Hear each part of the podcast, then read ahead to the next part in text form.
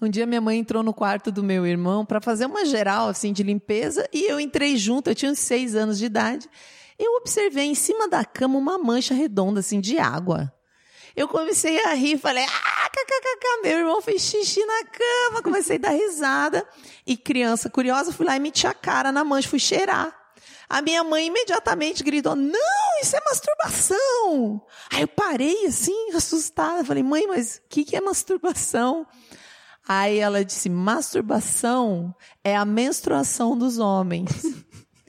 Corta para mim com 13 anos de idade numa roda com os amigos na escola e começou um papo de masturbação. Eu muito inteligente, tomei a frente, falei: "Eu sei o que é masturbação". masturbação é a menstruação masculina. Gente, riram tanto da minha cara, tanto da minha cara, essa mentira que a minha mãe me contou cada história que esse povo mandou pra gente, ele que meu Deus do céu, como a gente faz pra poder contar todas Não, não dá mês? nem pra escolher toda essa história, gente. Eu quis contar a história porque eu achei muito engraçado. Falei, gente, as mães, elas saem com cada uma na hora, né? Ela não sabe o que fazer, pra poder dar uma lição, né? eu sou a Marcela Ponce de Leon. Então, e eu sou a Sheili Calef e nós fazemos o Baseado em Fatos Surreais. Sim, esse programa gostoso onde a gente conta a sua história aqui em primeira pessoa com muita empatia. E esse mês de maio estamos aqui contando histórias dessas mulheres incríveis, as mães. Certo, Shelly? Certíssimo. Se você quer mandar sua história pra gente, você pode mandar em áudio, você pode mandar em texto para bfsurreais@gmail.com. Áudio, texto, gravura, quadrinho, mandar. Como diz a Bia Ferreira no clipe dela, Toda mãe é um diamante. Assistam esse clipe se vocês puderem. E vamos para o caso da semana.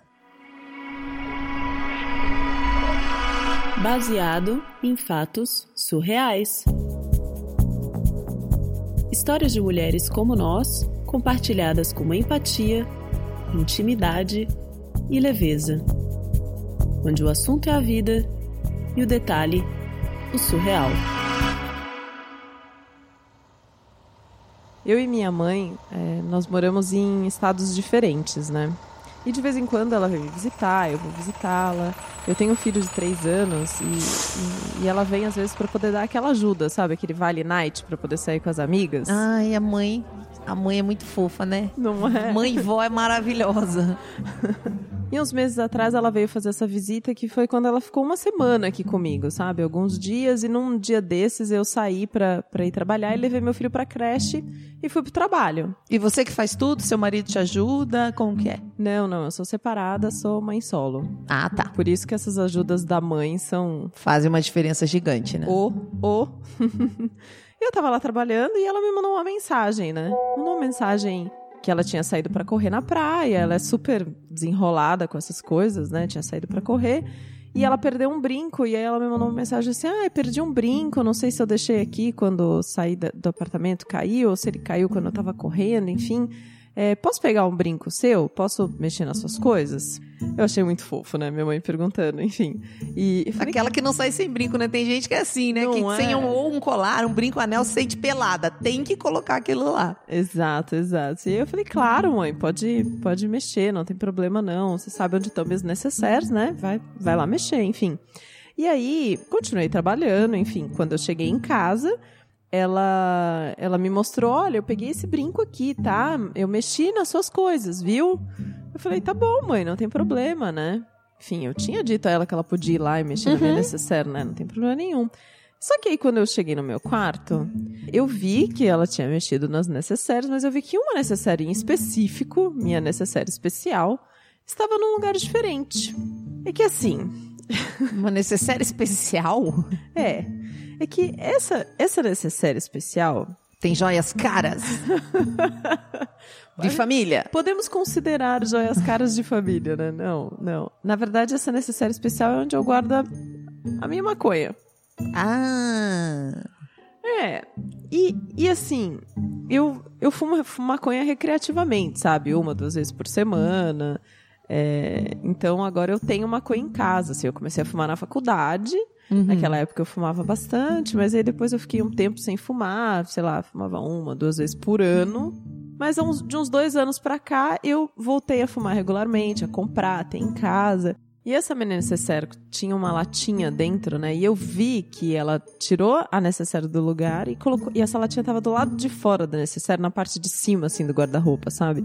E essa latinha é uma latinha que tem, assim, meu de chavador, a minha seda, o, o papelzinho para fazer o filtro, enfim, todo o aparato, o artefato do maconheiro, sabe? para montar o, o baseado. Ou seja. E a sua mãe, como é que ela é com isso? Então, minha mãe viu só que ela não falou nada. Hum. Ela não sabia que eu fumava, né? É, meu pai também não sabia, eles são separados. Quem sabia só era meu irmão e minha irmã. E assim, eu me senti tirada do armário, né? Com essa situação. Total, Só- mas você escondia dos pais, né? Você fez É. como todo mundo faz. É, não, nunca, nunca falei disso abertamente com eles e deixava aquilo guardado. Achava que esse era um lado da minha vida que eu não queria compartilhar, sabe? E como ela não falou nada e só comentou do, do brinco, assim, eu também não falei nada. E nós duas seguimos a vida fingindo como. fingindo de morta, né? Como se Uhum. nada tivesse acontecido. Enfim. E aí passou o resto da viagem, ela continuou comigo, foi embora pra casa dela, a gente continuou se falando, eu fui lá e etc. E aí eu cheguei a contar pros meus irmãos, né? Falei, gente, vocês não vão acreditar. A mamãe veio aqui em casa, pediu um brinco, mexeu na necessaire e viu a minha maconha. Hum. Mas e aí? Ela não falou nada, não sei o quê. Eu falei, não, não falou nada. Ai, que esquisito, né? Vamos ver, enfim. É porque já espera, se é uma mãe mais clássica, já vai dar um esporro daqueles, não né? é, não é. E aí, não- eu fui fazer uma visita à minha mãe. E a minha mãe tava conversando comigo, contando, né? Porque ela faz corrida, tem as amigas da trilha, não sei o quê. E ela tava me contando assim: Não, fulana, fulana gosta de fumar um baseadinho, sabe? Gosta de fumar um baseadinho. Ela tava falando assim, engraçadinho, rapidinho, sabe? Com medo de falar, baseadinho, sabe? E ela falou assim: qualquer dia eu vou experimentar. Qualquer dia eu vou experimentar. Soltou essa do nada. Ah, do nada. Ela tava me dando a deixa, né? Ela tava dando a deixa pra que eu falasse assim, então, mãe, lembra, né? Ah. Eu tenho lá em casa, tal, não sei o quê.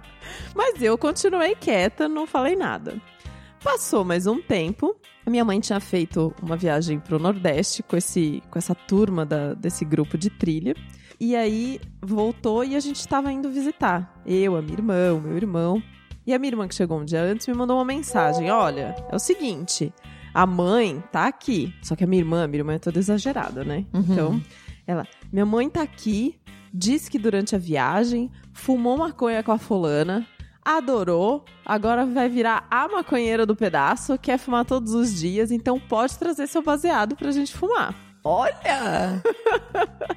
Assim, ela tava de zoeira comigo, né? Sim. Tava total tirando com a minha cara.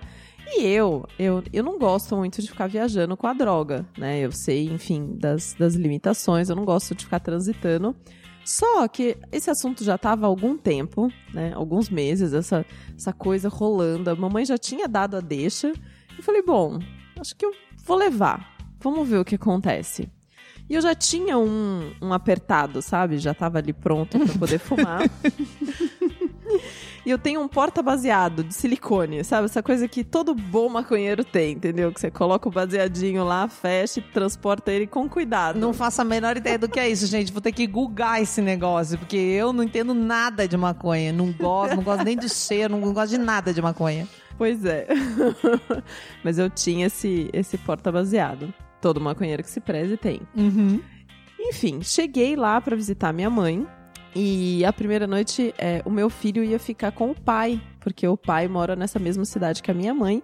Então a gente ia ter uma noite da mãe com as duas filhas, em casa tranquilamente, porque meu irmão ainda não tinha chegado de viagem também, né? Então a gente tava lá conversando, preparando a comida, tomando um vinho, não sei o quê, papo vai, papo vem. Surgiu o papo da maconha Ah, né? ah, não sei se fui eu, não sei se foi a minha irmã. não- Uma das duas começou a história assim: ah, então quer dizer que você fumou lá na sua viagem? É, mãe, não sei o que. Ela, sabe aquela coisa, tipo, quero falar, mas tô fazendo, né, coisa errada, não sei o que. Pois é, e aí eu adorei, não sei o quê. Aí a minha irmã já falou assim: então, a fulana trouxe aqui, ó, um baseadinho pra gente fumar. Vamos fumar então?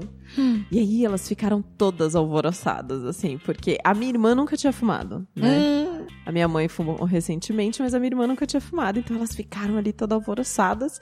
E eu não tava acreditando no que tava acontecendo, né? vamos, vamos continuar então aqui com, com o vinho, ficamos fofocando um pouquinho. E aí eu falei, vamos lá pra varanda fumar o baseado. Ficamos lá naquela roda, nós três, as três mulheres, fumando e tudo. Eu acendi. E assim, no segundo pega eu já tava relaxada, né? Já tava curtindo aquela onda, aquele momento com uhum. elas, né? A minha irmã não tava sentindo nada. E ela começou a ficar irritada com isso, né? Porque é normal, assim, se você nunca teve contato com a droga a primeira vez que você usar, às vezes não vai acontecer nada mesmo. E ela começou a ficar irritada com isso. E a minha mãe, a minha mãe já tava dando risada. Já tava doida. É, Ei, meu Deus. Mas eu falei assim, não, mãe, irmã, vamos pegar leve aqui, né? Vamos fazer um negócio tranquilo. A gente fuma uma parte do baseado, depois a gente volta, assiste um filme, curte um pouco e volta pra cá e termina de fumar esse baseado. Não precisa fazer o negócio todo correndo, né? E a gente foi, terminou de tomar o vinho, assistiu o filme, eu dando risada, minha mãe, assim, também um pouquinho, mas aí logo ela já foi ficando normal. Quando terminou o filme, a minha irmã, assim, tava revoltada, porque ela não estava aproveitando aquela onda, sabe? Uhum. ela falou: vamos voltar, vamos voltar, eu quero terminar de fumar esse baseado porque eu preciso sentir alguma coisa. Eu expliquei para ela, né, essa questão de que não que é normal e tudo mais, que era a primeira vez, enfim. Mas fomos lá, voltamos pro quintal, sentamos as três mulheres juntas e voltamos a fumar nosso baseado.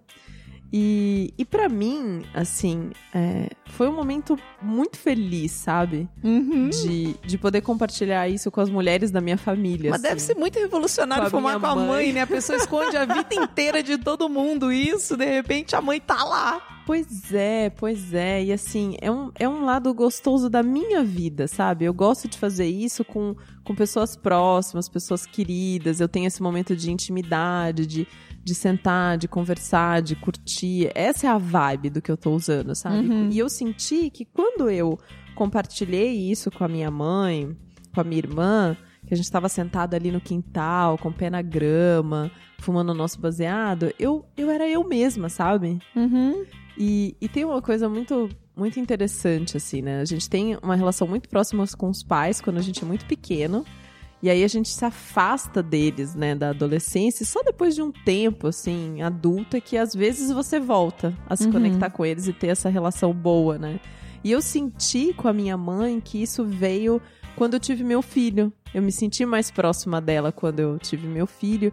E agora, com esse momento, nossa, para mim, assim, além de ter sido muito gostoso, ter sido eu mesma, foi muito surreal fumar maconha com a minha mãe no quintal.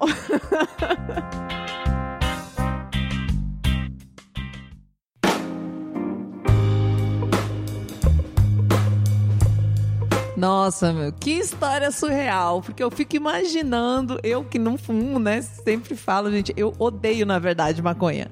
Mas eu tenho muito amigo que fuma. Porque uhum. maconha é um negócio que só não é liberado no papel, né, gente? Todo mundo fuma.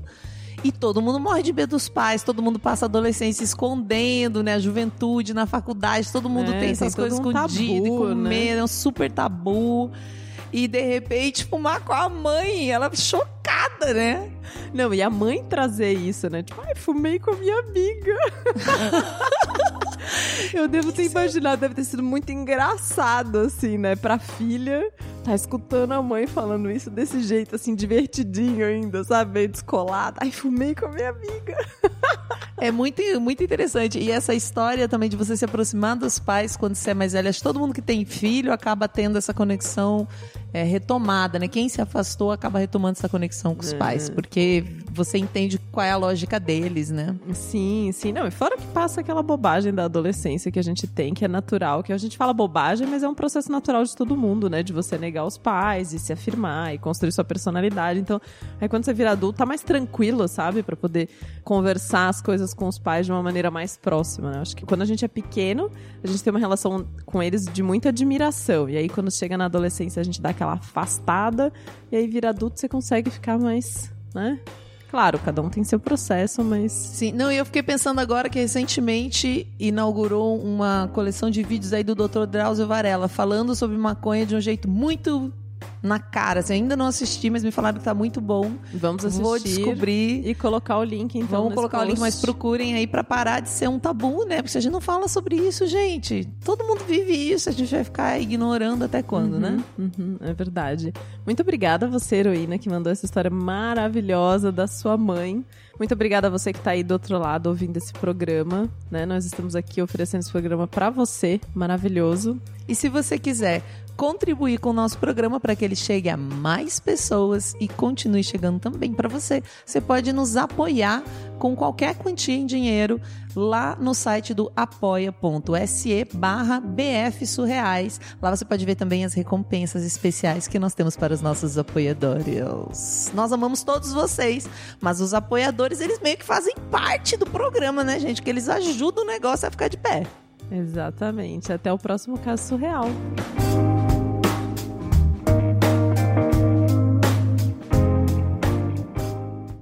Acompanhe Mulheres Podcasters.